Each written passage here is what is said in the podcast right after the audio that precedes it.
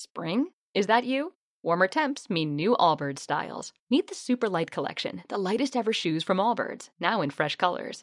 They've designed must have travel styles for when you need to jet. The lighter than air feel and barely there fit makes these shoes some of the most packable styles ever. That means more comfort and less baggage. Take the Super Light Tree Runner on your next adventure. Its cushy, lightweight foam midsole supports every step, and the extra outsole traction gives you the grip to just go for it.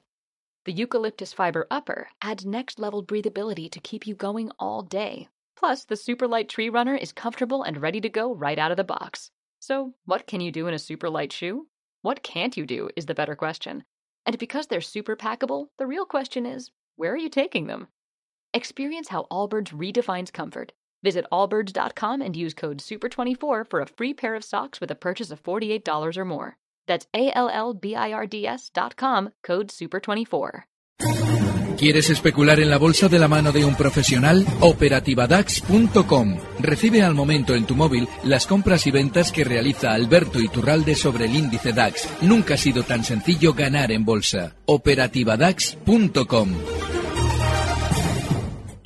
9 y 31 minutos de la mañana, seguro que le surgen dudas de inversión, dudas acerca de qué hacer con su patrimonio. Para ello tenemos, como cada miércoles de la semana, a don Alberto Iturralde, responsable de díasdebolsa.com. ¿Qué tal? Muy buenos días, Alberto, bienvenido. Muy buenos días, muchas gracias. Como siempre decimos, tres eh, canales de comunicación, el 91 242 83 83 si desean hacer sus consultas en directo a través del teléfono, el 657 789116 si desean preguntar a través de nuestro WhatsApp o a través de nuestro correo también electrónico, primera hora arroba gestionaradio.com. Vamos con las consultas que ya nos están llegando desde primera hora de la mañana. Para los más madrugadores, Endesa pregunta, tengo a 18.57 con stop en 18.50, ¿qué precio de venta le pongo? La segunda pregunta, soy novata en esto de bolsa y compro acciones a través de mi banco habitual, el cual me cobra pues barbaridades cada vez que compro y vendo. No me atrevo a sacar el dinero por miedo a perderlo. ¿Podría decirme con quién podría operar que sea fiable? Bueno, vamos primero con la segunda. Con Endesa. Ah, con la segunda, bueno, como Sí, con la segunda pregunta porque dice que tiene miedo a perder el dinero si lo saca del banco. Bueno, por Dios.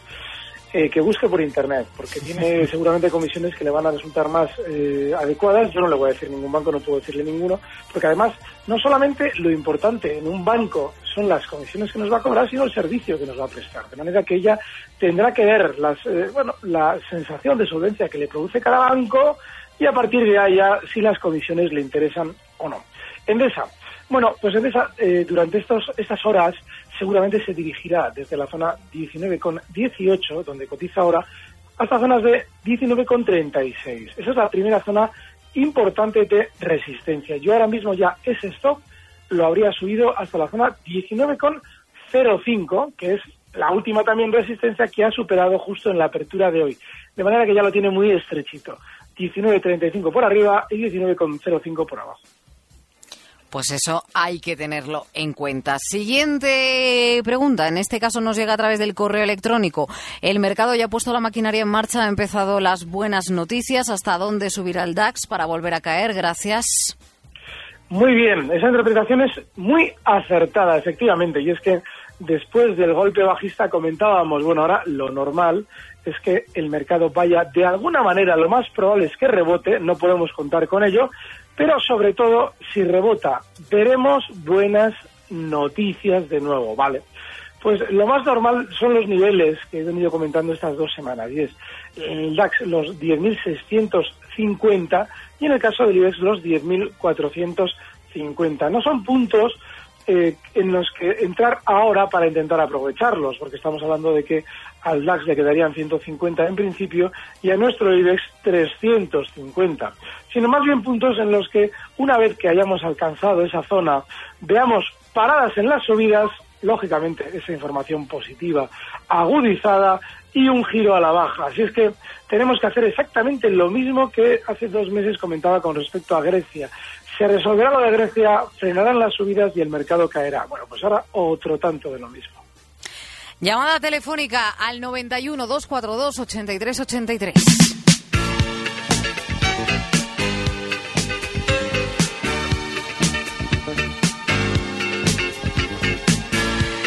Pilar desde Murcia, muy buenos días. Buenos días. ¿Cuál es su consulta para el señor Iturralde? Pues mire, yo quería preguntarle por OHL que como tuvo el problema aquel que tuvo con las obras en Kuwait o no sé dónde fue, se vino abajo y, ya va perdiendo un montón. Y yo no sé qué hacer, si venderlas y quitármelas de en medio o si se recuperará. ¿A cuánto las tiene como dato? ¿Cómo? ¿A cuánto las tiene? a veintitantos. Vale, de acuerdo. Pues quédese al otro lado del teléfono, ¿eh? que el señor Iturralde enseguida le contesta. Alberto. Gracias. Muy bien. Eh, las, justificaciones, eh, sobre todo lo que nos citaba ella, se producen siempre cuando las caídas han comenzado. Y es que OHL cae desde 33.50. Así es que ojo porque durante estas semanas todavía no nos están diciendo lo realmente importante en OHL. Si tenemos en cuenta el ejemplo de Abengoa P, que ha sido mucho más rápida en la caída, veremos que cuando estaba en 3 todo era bueno para la compañía y lo malo ha comenzado cuando estaba en 0,70.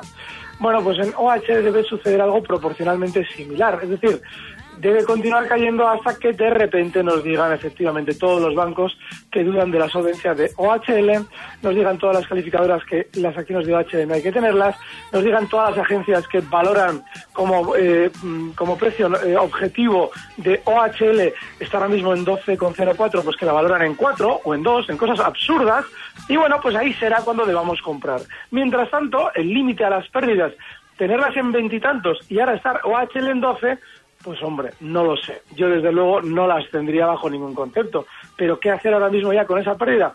Tendrá que verlo ya, yo no le puedo ayudar. Juan desde Valladolid, muy buenos días. Hola, buenos días. Mire, yo quería preguntar al señor Iturraldi sobre Resol y Enagas, si me puede dar soportes y resistencias a largo plazo. Nada más y muchas gracias por atenderme. Gracias a usted. Repsol y Enagas. El caso de Repsol es clarísimo. El soporte a largo plazo está ahora mismo Repsol en, 2 con, en 12,11 y el soporte está en 10,80. La resistencia de largo plazo, pues seguramente la veremos durante estos días. La zona 13,25. Si rebota el mercado en general, ese sería el punto en el que yo colocaría los cortos para Repsol. El caso de Enagas, bueno, Enagas una resistencia de largo plazo la tiene justo en 23,50. Cotiza ahora mismo en 25,29, con lo cual está muy lejos. Y la resistencia clarísima en 26,40.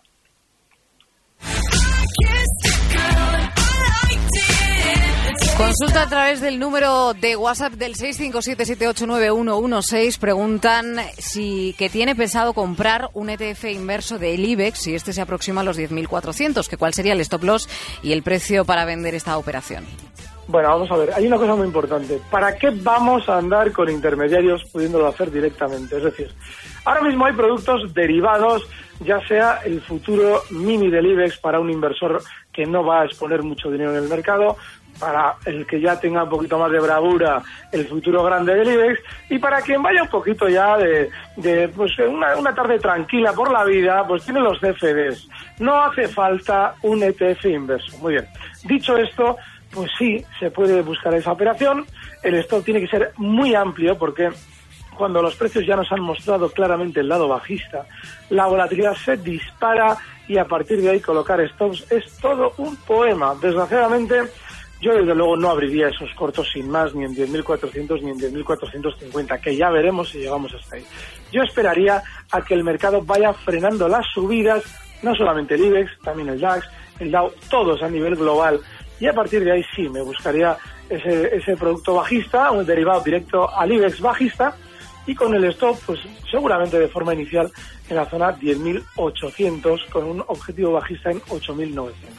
Fernando de Benavente, a través de, nuestro teléfono de WhatsApp, me podría decir sobre Avertis de la OPA que va a realizar si ya tengo acciones y compro más si me las comprasen y cuántas aproximadamente.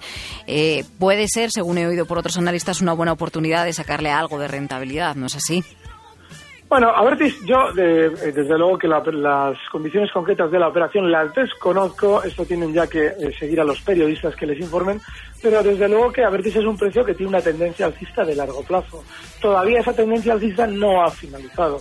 De manera que, bueno, pues si él quiere incrementar, Vale, pero independientemente de lo que se le diga en la OPA, independientemente de lo que se diga sobre la compañía, independientemente de todo, Avertis debe tener un inexcusable stop de largo plazo en 13.50. Está muy lejos, ¿eh? estamos hablando de un 7% de caída todavía. Pero inexcusable.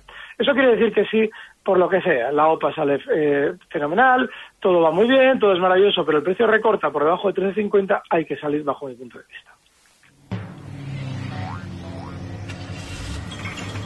Llama de teléfono al 91 242 83 83 Isabel de Bilbao, buenos días.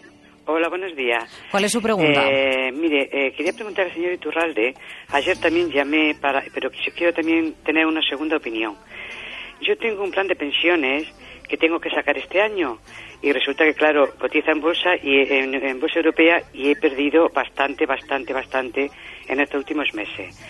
Entonces quisiera saber mm, si me merece la pena esperar a finales de año a ver si sube algo o sacarlo ahora eh, también es verdad que, claro, si lo saca ahora, pago menos Hacienda. Entonces, mi pregunta sería mm, al señor Iturralde, que me merece mucho respeto, ¿qué hago? ¿Si saco ahora el plan de pensiones o me espero a finales de año a ver si sube algo? Pues Isabel, que al otro lado del teléfono. Es bueno, Muchas gracias, no, muy amable. Es sencillo. Es sencillo. Yo, en principio, hombre, yo no le puedo decir a nadie lo que debe hacer, pero sí que yo, si tuviera esa situación, saldría ya de ese plan de pensiones. Bien. Más claro agua, ¿no? Más claro agua. Isabel, gracias, buenos días. Pues muchísimas gracias, ¿eh? muy amable. Consulta a través de nuestro teléfono de WhatsApp del 657789116. Estoy comprando en día a 5,73. ¿Qué opina el señor Iturralde? ¿Aguanto pérdidas esperando una recuperación o las asumo y vendo? Gracias y bueno, enhorabuena, Jaime. Día está teniendo ahora mismo un rebote para generar cierta tranquilidad. Eh, asumir pérdidas se debía haber hecho ya. Es decir, eh, si tenemos 5,73 días, ha llegado a caer hasta 4,95, con lo cual, ojo, hay que aprender a asumir pérdidas en su momento. Ahora mismo, lo normal es que continúe rebotando y que lo haga hasta zonas de 5,67, muy cerca de su precio de compra. Bueno, a partir de ahí, lo normal es que incluso eh, marque por encima y se vaya manteniendo un poquito más lateral. Si ya ve que le va costando subir, a partir de esa zona 5,67, 5,70, independientemente de dónde él las compró, que está muy cerquita, yo saldría. Siguiente consulta a través de nuestro teléfono de WhatsApp. Eh, resistencias de ArcelorMittal. Eh, estoy pillada en Elca desde las 9. ¿Qué puedo hacer? ¿Aguantar o salir? Bueno, el caso de Arcelor. Tiene una noticia, yo no sé si al final la sacan del IBEX o no, no sé lo que han decidido con respecto a esa posible salida. Cualquier cosa mala en Arcelor es buena para el precio. Las resistencias, bueno, pues eh, la primera, la más importante, está justo en 7,20, cotiza en 6,75, con lo cual ella tiene que decidir. La más importante, a la que yo no esperaría en un precio bajista, está en 7,70. Y el soporte, por debajo del cual yo ya no seguiría en Arcelor, 6,50. Siguiente pregunta también en este caso a través de nuestro número de WhatsApp. ¿Qué valor me recomienda el señor Alberto Iturralde invertir a corto y medio plazo poniendo un stop por arriba y por abajo? Vale, estas semanas yo he venido comentando el caso de un valor disidente al alza. Antes hemos citado de refilón el de, nos lo ha citado un oyente, el de Endesa, que ha ido fenomenal. Pero yo he comentado bolsas y mercados. ¿Por qué?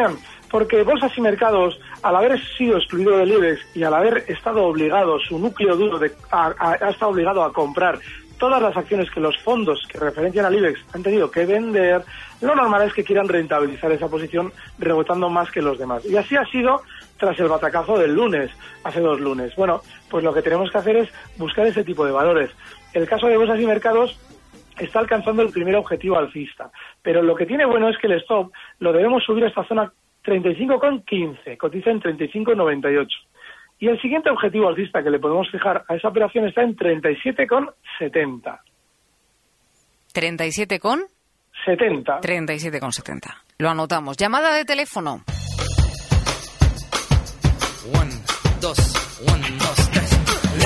Antonio, desde Madrid, muy buenos días. Muy buenos días.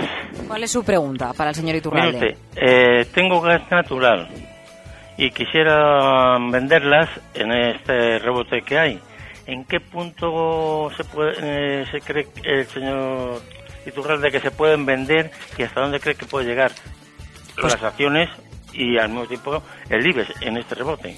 Gracias, Antonio. Buenos Para días. hacer- Quédese al para otro hacer lado. la venta de ello. Gracias. Perfecto, gracias. Adiós. Vale. Hay, un, hay una dificultad en, en las cuestiones eh, cuando dicen, bueno, ¿hasta dónde cree que va a llegar? Bueno, en principio hay algo muy importante. Mm, Los análisis deben ser siempre eh, en reacción a lo que estamos viendo en un precio. Es decir, yo estoy observando un precio y digo, bueno, lo más normal es que mi análisis me diga a mí es que esto va a subir porque está haciendo tal, tal, tal, tal y tal. Claro, en un valor como gas natural que está rebotando con mucha menos fuerza que los demás, la primera resistencia está en 18.40. Que vaya a llegar hasta ahí, cotiza ahora mismo en gas natural en 17,86. Pues no sé si va a llegar hasta ahí. Lo que sí tengo claro es que gas natural no hay que tenerlas porque ha caído mucho más que las demás, porque se ha colocado ya claramente por debajo de lo que en su momento fue soporte, es decir, 18.40. Y bueno, pues miel sobre hojuelas y rebota hasta ahí. Pero saber que vaya a hacerlo, eso no lo debe intentar saber nadie. Vicente, desde Oviedo, buenos días. Sí, buenos días. Eh, yo tengo Banco de Sabadell y quería entrar en IAG. Y luego si la- eh, las medidas de estímulo que van a tomar en China y en, eh, y en Japón, si van a afectar a valores como Acerinox. Gracias. Gracias. Bueno, del caso de Acerinox ya también hemos hablado antes. A la, a la última respondo. ah, hemos hablado de Arcelor. Ah, Y es el verdad, de Acerinox, ArcelorMittal. La respuesta es no, no va a afectar para nada. Vale, Banco Sabadell. Hace cosa de un mes y pico, mes y medio, daba unos fenome- fenomenales resultados en la zona 220. ¿Para qué? Para que todo el mundo comprara lo que ellos vendían. Así es que de 220 caidita hasta 1,68. Bueno, pues ahí tenemos un posible stop y por debajo de ahí yo no las tendría. IAG, ¿por qué tampoco las tendría? Porque sí, está funcionando mejor, pero hay que tener en cuenta que lleva haciendo un movimiento lateral cuya parte superior está en 8.25 desde marzo de 2015 de este año. Eso significa que ya se acerca peligrosamente a un territorio comanche, entre comillas, es decir, una zona en la que lo más normal es que ya estemos tarde a la hora de comprar. Ha habido una colocación masiva de títulos en todos los valores relacionados con las líneas aéreas. IAG no ha sido la excepción. Mediaset, eh, consulta que nos hacen a través del WhatsApp del 657789116. Eh, me gustaría la opinión sobre Mediaset, soporte y resistencia. Bueno, eh, Mediaset clarísimo. El caso de Mediaset ha sido una colocación de títulos inmensa entre 11.50 y 12.30 con una mentira en la mesa, que era la de una posible OPA de la compañía. Es decir, ellos desde dentro nos estaban diciendo, ojo, que nos van a comprar, nos van a comprar, está ahora mismo en 12, pero igual nos compran a 14. ¿Para qué? Para que los pequeños inversores compren lo que ellos estaban vendiendo. De manera que ahora mismo yo en Mediaset no solamente no estaría, sino que desde 10.55, donde cotiza ahora, si la viera en 10.73, que es la primera resistencia, aprovecharía para salir. Siguiente objetivo bajista en 9,50. Siguiente consulta, ¿cómo ve al IBEX 35 a un año vista? Mal. Bueno, a un año vista, igual no tan mal, pero desde luego que a cinco meses vista, es decir, hasta final de año, bastante mal. Así es que yo, en principio, lo que haría, si estuviera en el IBEX, es aprovechar rebotes y, sobre todo, buenas informaciones con respecto a España. Ya sabes que nos sacan de la crisis. Bueno, todo el mundo está peor, pero nos sacan de la crisis. Eso significa que nos quieren vender títulos de bolsa. Así es que, desde la zona 10.450, a no me extrañaría que el IBEX cayera hasta zonas de 8.900. Eso lo más normal es que nos lleve un par de meses o tres. Inmobiliaria colonial para entrar a estos niveles, ¿dónde estaría la resistencia? Muy bien. Inmobiliaria colonial no se debe entrar en ningún nivel. Pero, pero, pero, pero, si vamos a pecar, que es lo que haríamos si compramos inmobiliaria colonial, el soporte está clarísimo y está cerca. Está en los 0,593, cotiza en 0,63. A partir de ahí, bueno, pues la resistencia más inmediata está en 0,627. Y hay que recordar que es un precio con un historial delictivo de enganchones tremendo. Saltamos al otro lado del charco por la consulta. Ignacio desde Asturias nos pregunta por Noah Holding, soporte y resistencia y si es un buen momento para entrar, pero habla No de vista a largo plazo.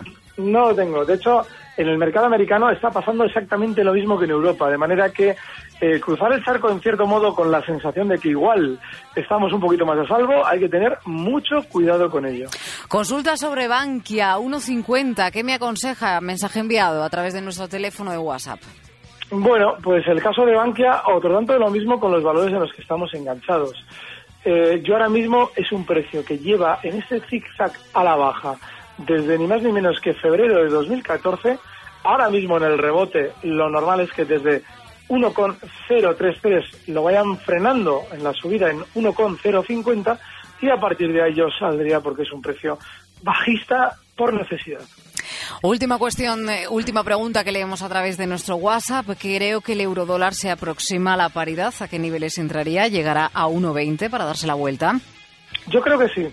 Esa paridad se verá de aquí a unos años. De hecho, hay que tener en cuenta que esa paridad ha sido siempre la tónica normal en el eurodólar. De hecho, cuando se referenciaba al marco alemán, cualquier gráfico que tenemos sobre el eurodólar anteriormente al año 2001 está referenciado al marco alemán, esa paridad fue la tónica general. ¿Qué pasa? Que como ahora estamos muy bajistas en torno a esta divisa, lo normal es que rebote. Yo creo que si rebota efectivamente, será hasta zona 1.20 y a partir de ahí para estar en el lado corto, porque lo más normal es que a partir de ahí sí alcancemos la paridad. Mensaje a través del correo electrónico de Juan Miguel, eh, soporte de ferrovial a corto. Bueno, ferrovial, un valor que había funcionado muy bien y ahora durante estos días, después del rebote, también lo está haciendo bien. El soporte está muy cerca, está justo en 21.50, cotiza ahora mismo en 21,71, es un 1% y la resistencia en los máximos históricos que nos marcaba justo en agosto, en esa zona 22,35. Y por último, Alberto, eh, recibimos un mail la semana pasada a través de nuestro correo electrónico de primera hora arroba gestionarradio.com y no era una pregunta muy concreta, pero sí una reflexión que quiero compartir contigo eh, y con todos los oyentes para que tú mismo puedas aclararle. Nos lo mandaba Adri Callejo y decía, siempre escucho a Alberto decir que nos están haciendo llegar noticias positivas pues para subir los índices y que los grandes vendan sus títulos para volver a caer. Sin embargo, yo lo que escucho continuamente son noticias tremendamente negativas. Todo el mundo es pesimista, el índice de Grit está en pánico máximo, todos los indicadores están en pesimismo. No entiendo que Alberto diga que los que mandan buenas noticias y hasta ha subido el paro en España. Entonces quería preguntarle si en este caso, con tantas noticias negativas, China, Brasil, elecciones en España, etcétera, el mercado hará lo contrario y subirá. ¿No? Sí, pero vamos a ver. Noticias negativas. China-Brasil, las elecciones en España. ¿Qué tiene de negativo las elecciones en España? Por poner un ejemplo. No, lo que ha pasado, y sobre todo la semana pasada, es que cuando ya llevábamos el susto en el cuerpo, las noticias justifican las caídas en torno a China, a Brasil o a quien sea. China ya había caído un mes antes. ¿Qué pasa? Que como no sabemos por qué caemos aquí, nos inventamos lo de China o lo traemos a colación sin más. Lo que hemos tenido durante meses ha sido subidas de los índices hasta un punto, dejar de subir los índices y noticias positivas. Nos han sacado de la crisis en España. Entonces, claro, al momento en que se descuelga la baja y hay un exceso bajista, ahí sí, ahí cambia el tono de las noticias. Pero no, no, no estamos hablando de estas dos, tres semanas. Estamos hablando de los últimos cuatro meses y ha sido todo positivo hasta que ha comenzado la debacle. Alberto Iturralde, responsable de díasdebolsa.com. Como siempre, un placer. Gracias por estar con nosotros. Gracias, un fuerte abrazo. Hasta la próxima semana. Recibe al momento las operaciones de Alberto Iturralde vía SMS en tu móvil. Operativa DAX.com. Amplify your career through training and development solutions specifically designed for federal government professionals. From courses to help you attain or retain certification, to individualized coaching services, to programs that hone your leadership skills and business acumen, Management Concepts optimizes your professional development. Online, in person, individually, or groups. It's training that's measurably better. Learn more at managementconcepts.com. That's managementconcepts.com.